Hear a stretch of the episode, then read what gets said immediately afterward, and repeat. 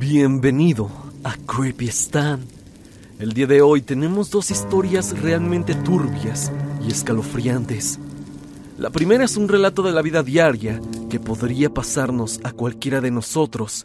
Y la segunda es una serie de eventos macabros y oscuros que llevaron al protagonista a un destino horrible que espero actualmente ya haya superado.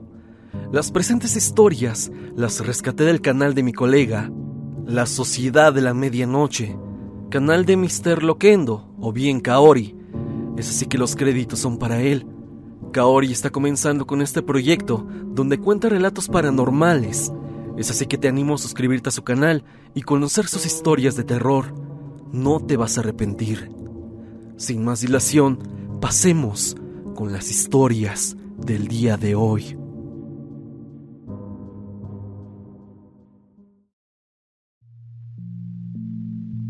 Vivo en el Estado de México, en el municipio de Cuautitlán. Hace tres años trabajaba como mesero en un bar que se encuentra en Coacalco. Para que se puedan dar una idea del trabajo mi casa, el recorrido solía ser como de unos 50 minutos. A veces menos, a veces más, dependiendo del tráfico. Los domingos eran los días en que más temprano salía del trabajo, pues al trabajar en un bar los días fuertes eran viernes y sábado. Los domingos, como podrás imaginar, va poca gente, ya que al siguiente día deben ir a trabajar o a la escuela. Ese día en específico me empecé a sentir mal una hora antes de ir al trabajo. Empecé a sentir algo de fiebre y mareo, pero la verdad me hacía mucha falta el dinero y no podía darme el lujo de no ir a trabajar. Como pude me fui y empecé con mi trabajo. Como de costumbre, hubieron pocas mesas. Ya casi íbamos a cerrar, como a las 10 de la noche, cuando llegó un grupo de oficinistas. Así que los tuve que atender.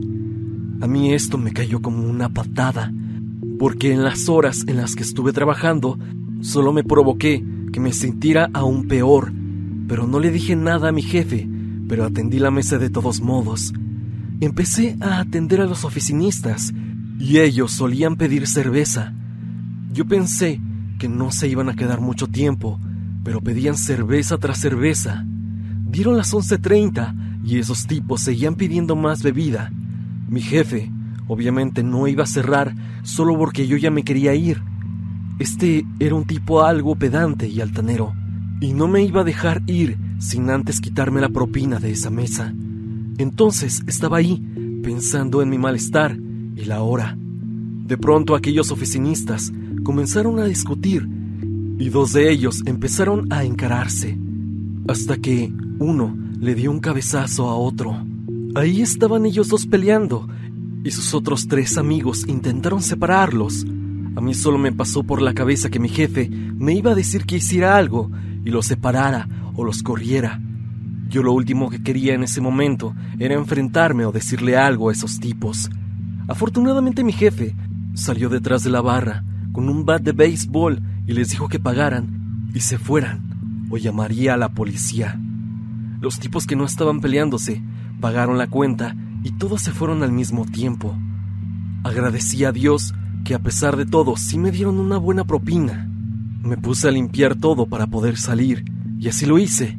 Salí a la avenida principal para poder tomar el transporte que me dejaba a unas cuadras de mi casa. Eran como las 12 de la noche y a esa hora ya pasan muy pocas combis, pero con suerte puedes llegar a alcanzar una de las últimas. Pasó una y le hice la parada. Me subí e iban otros tres pasajeros. Para cómo está la situación, siempre que agarraba transporte a esa hora, yo de vez en cuando me ponía a rezar. Esto para que, en uno de los semáforos siguientes, no se subiera alguien a saltar, o algo parecido. Lo bueno fue que no pasó nada ese día. En la combi había una pareja de señores en los asientos laterales y una enfermera con uniforme de LIMS. Abordé el transporte y dije buenas noches a los pasajeros. Yo me puse en el asiento que está justo detrás del conductor. Yo llevaba mis audífonos e iba cabeceando en el camino. Como en los 20 minutos del trayecto, la pareja de señores descendieron de la unidad. Me cansé un poco de los audífonos y me los quité para estar más cómodo. Pero yo venía intentando no dormirme, con los brazos cruzados y la cabeza agachada. Yo seguía al pendiente como cualquier pasajero que se encuentra entre dormido y despierto. Esto para no pasarse de su parada. La chica vestida de enfermera me quedaba de frente, ya que estaba al fondo de la unidad. Estaba a 10 minutos de llegar a mi parada, que era el final de la ruta. Después de bajarme el chofer, termina el recorrido y ya no brinda servicio.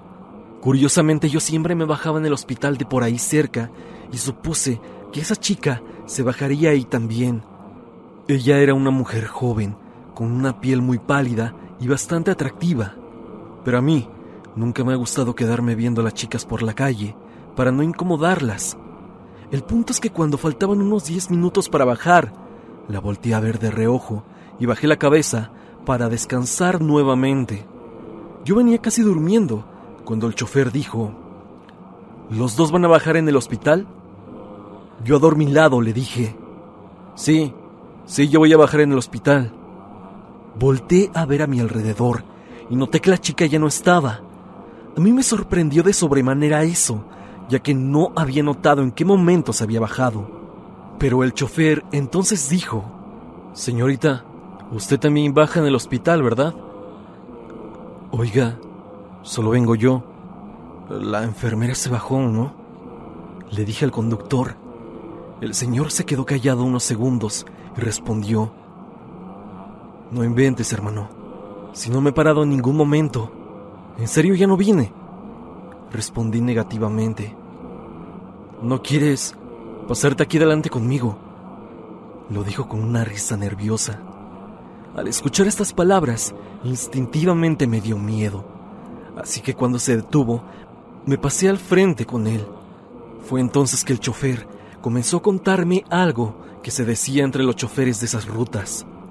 Él llevaba años y conocía perfectamente la historia. Una chica con aspecto de enfermera, se sube con el resto del pasaje y cuando menos lo esperas, desaparece. Él creía que solamente era un cuento para asustar a los nuevos choferes, aunque también había escuchado historias de otros conductores, los cuales ya habían visto a esta chica subirse a sus combis, pero a él jamás le había tocado verla hasta esa noche. Esto me dejó totalmente consternado. Metros más adelante me bajé en el hospital y el chofer siguió con su camino. Yo estaba muerto de miedo y solamente lo único que hice fue correr hasta mi casa.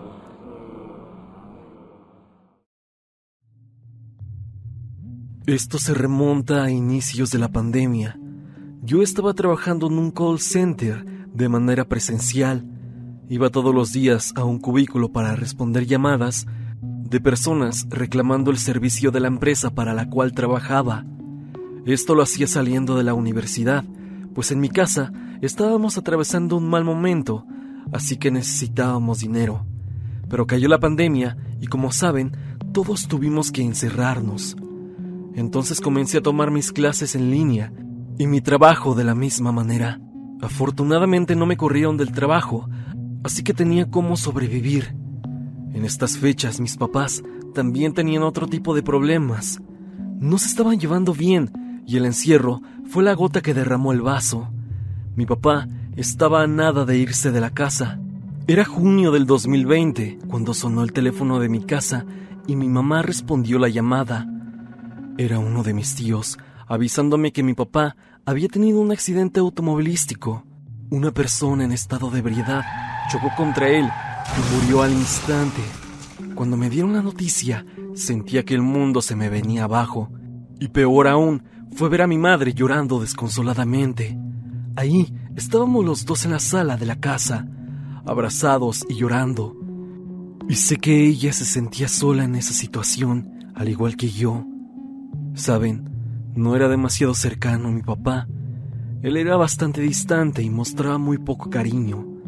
La mayor muestra de amor que me daba era una sonrisa de vez en cuando, pero no importaba, él era mi padre y lo amaba. Para el colmo de las cosas, mi pobre madre tuvo que ir a reconocer el cuerpo. La crisis del COVID no estaba ni cerca de llegar a su pico, pero la situación mundial con el virus ya estaba bastante mal, como recordarán, así que ni siquiera pudimos velar su cuerpo, ni darle una ceremonia de despedida o entierro. Solo nos entregaron las cenizas el mismo día que murió y recibimos la noticia. También nos enteramos que él no iba solo en su coche, iba con una mujer tan solo seis años mayor que yo. Ni mi mamá ni yo lo sabíamos, pero era su amante. Los padres de la chica conocieron a mi mamá cuando fueron a reconocer los cuerpos. Dice mi madre que la mamá de aquella chica se acercó y le dijo que lamentaba su pérdida y que lamentaba también que su hija fuera la amante de mi padre. La señora dijo que se había enterado de esa relación solo hace una semana y le recalcó a su hija que estaba mal lo que estaba haciendo. Le prohibió ver a mi papá, pero ella no le hizo caso. Mi mamá no tenía mucho que decirle, estaba en shock y solo agradeció las condolencias. A mí siempre se me hizo raro que mi papá no tuviera dinero para mantener mi casa en el último año. Si a él le iba muy bien en su negocio, supuse que la falta de dinero se debía a lo que gastaba en su amante. Pasaron unos tres meses y ni mi mamá ni yo la estábamos pasando bien emocionalmente hablando. Económicamente ya estábamos mejor, ya que mi papá tenía un seguro de vida y tanto mi mamá como yo éramos los beneficiarios. Yo seguía con mis clases de la universidad y trabajando en el call center, ya no por necesidad, sino porque no tenía nada que hacer durante las tardes. Cada noche después de trabajar, jugaba Fortnite en mi PC durante una hora. Después iba por un vaso de leche y galletas a la cocina y posteriormente regresaba a la computadora a ver un par de capítulos de una serie. Una noche de esas, mientras comía galletas, Escuché que un perro ladraba en la calle. El inconveniente es que estuvo ladrando por media hora seguida. Y eso al menos en donde vivo no es normal. Así que me asomé por la ventana para poder enterarme de por qué ladraba tanto ese perro. Deben saber que detrás de mi casa hay un terreno enorme donde no hay nada, solo césped y árboles. Este es un terreno cercano que tiene un letrero de se vende desde hace años. Me asomé por la ventana, pero no vi ningún perro, aunque sus ladridos se siguieron escuchando, pero no por mucho tiempo. Después de un minuto de estar asomado en la ventana, el perro se cayó. Como era de noche y había luna llena, me quedé viendo la luna. Me asomé para ver al perro, pero me quedé ahí un rato pensando en mi vida. La verdad, estaba muy nostálgico y triste. Estaba extrañando las noches que papá llegaba, cansado del trabajo, y bajaba a cenar con él lo que mamá nos había preparado. Y mentiría si les dijera que no pensaba tan bien el por qué él había traicionado a mi madre, el por qué se gastaba todo su dinero con aquella mujer, aun cuando ya sabía perfectamente que yo necesitaba concentrarme al 100% en mis estudios, en lugar de estar trabajando. Me quedé pensando todas esas cosas por unos minutos, cuando bajé la mirada y me quedé viendo a un árbol del terreno de enfrente. Estaba viendo las hojas cuando vi una cara. Vi a alguien arriba del árbol. Vi a alguien observándome. ¿Quién sabe cuánto tiempo llevaba ahí? La vi por unos segundos y cuando notó que la estaba viendo, se desvaneció, tal cual como si fuera el humo de un cigarrillo. Me dio mucho miedo y cerré la ventana. Siempre he sido de las personas que sobrepiensan todo y por lo mismo sufro de insomnio. Esa noche me quedé pensando en qué había sido ese rostro. Una parte de mí pensó que era el rostro de mi papá, que había regresado para cuidarme. Al día siguiente hice lo mismo que siempre, y a la misma hora me volví a asomar por la ventana. Miré entre los árboles para ver si me encontraba con algo otra vez, y ahí estaba una mujer con una capa negra estaba observándome detrás del árbol. Unos escalofríos recorrieron toda mi espina dorsal, pero por curioso no despegué mi mirada de aquella mujer. Estuve viéndola por lo menos un minuto, y a diferencia del rostro de la vez pasada, este no se desvaneció. Estaba solo ahí, observándome. Quién sabe cuánto tiempo llevaba ahí, viendo hacia mi ventana. Obvio no le comenté nada de eso a mi mamá para no asustarla. por el miedo y opté por no volver a asomarme por la ventana. Pero para mi desgracia, eso no iba a parar ahí. La ventana de mi habitación es muy grande y por lo mismo mis cortinas son grandes. Siempre las cierro porque no me gusta que entre casi nada de luz, pero siempre llega a colarse un poco del alumbrado público. Unos días después de eso, mientras estaba en la cama, esperando que me diera sueño, y mientras veía mi teléfono, vi de reojo cómo pasó algo afuera de mi ventana. Mi habitación está en un segundo piso. A pesar de que lo vi de reojo, yo ya identificaba la sombra cuando un pájaro o una paloma pasaban, y esa sombra era demasiado grande como para ser un ave. Me quedé viendo hacia la ventana sin levantarme de la cama, y de nuevo Pasó esa sombra, pero esta vez más lento, y pasó una vez más y una vez más. Me tapé con las cobijas y me puse a rezar para protección. No sabía qué otra cosa hacer. Unos días después, en un fin de semana, estaba en Facebook cuando me apareció en mis sugerencias para agregar amigos una persona que se me hizo bastante familiar. Entré a ver sus fotos y seguía creyendo que se me hacía conocida hasta que recordé. Fui a una habitación en mi casa donde tenemos cajas con cosas que guardamos y saqué el celular de mi papá. Nos lo dieron cuando encontraron sus pertenencias. La verdad es que nunca lo había revisado hasta ese momento. No lo quise hacer porque sabía que me pondría muy triste, pero me puse a revisar su galería y justo como lo sospechaba, esa chica que había aparecido en mis sugerencias era la amante de mi papá lo confirmé porque sabía que encontraría fotos de ella en su teléfono. Con el Facebook de esa chica encontré su Instagram, Twitter y demás redes sociales. También me puse a leer las conversaciones de WhatsApp que mi papá había tenido con ella. Me dolió ver todo lo que hablaban y también las capturas de transferencias bancarias que le hacía mientras le decía, tú toma ese dinero y si no le parece a la estúpida de mi esposa, o al huevón de mi hijo, entonces que trabajen. No les miento, me puse a llorar bastante. Estuve llorando casi una hora. Después de eso me tranquilicé, seguí viendo las redes sociales de ella y me encontré con algo peculiar. Noté que ella era muy creyente de la Santa Muerte, y no solo eso, al parecer también llevaba a cabo algún tipo de brujería. Eso lo pude intuir por su Twitter. Saben que muchas personas usan Twitter para externar cosas, desahogarse y decir aquello que no quieren que todos se enteren. Vi que ella publicaba cosas para hacer amarres y pedirle cosas a la santa. También las cuentas que seguía eran bastante extrañas, todas relacionadas con la brujería. Las cosas a las que le daba me gusta, de igual forma, eran publicaciones sobre cosas de hacer hechizos, y esas cosas de verdad daban miedo me encontré con cosas de vudú y esa magia africana.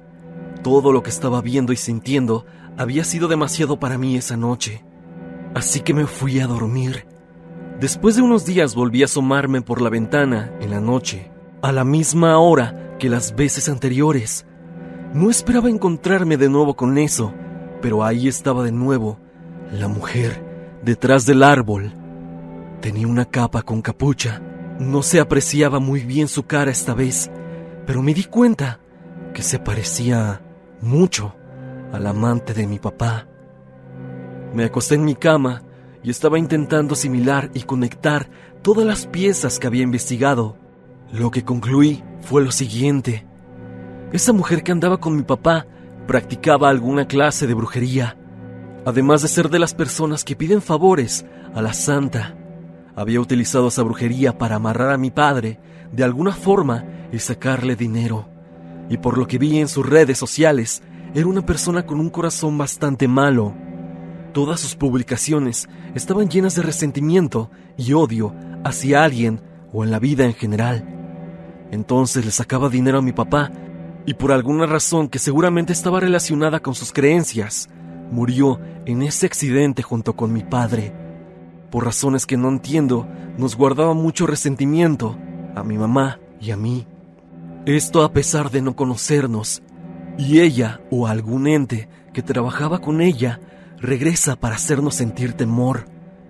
Esas habían sido mis conclusiones, y había pensado en la posibilidad de que tal vez las cosas no habían sido así. Hasta un día que hablé con mi madre y me dijo que también veía a esa mujer.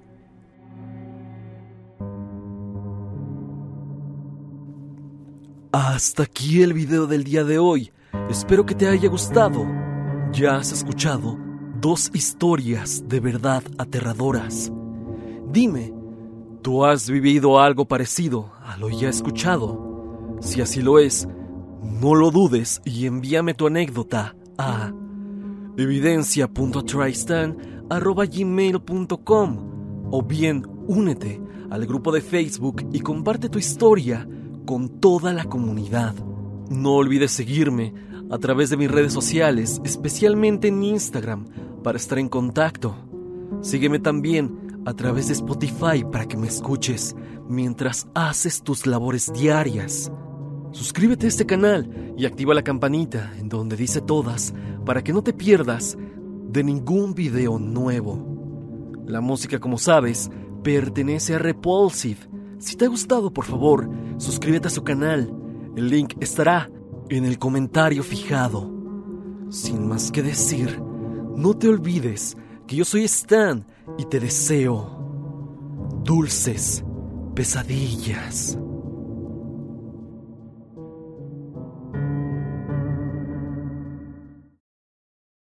Hello, it is Ryan, and I was on a flight the other day playing one of my favorite social spin slot games on chumbacasino.com. I looked over the person sitting next to me, and you know what they were doing? They were also playing Chumba Casino. Coincidence? I think not. Everybody's loving having fun with it. Chumba Casino is home to hundreds of casino style games that you can play for free anytime, anywhere, even at 30,000 feet. So sign up now at chumbacasino.com to claim your free welcome bonus. That's chumbacasino.com and live the Chumba life. No purchase necessary. Group. Void prohibited by law. See terms and conditions. 18 plus.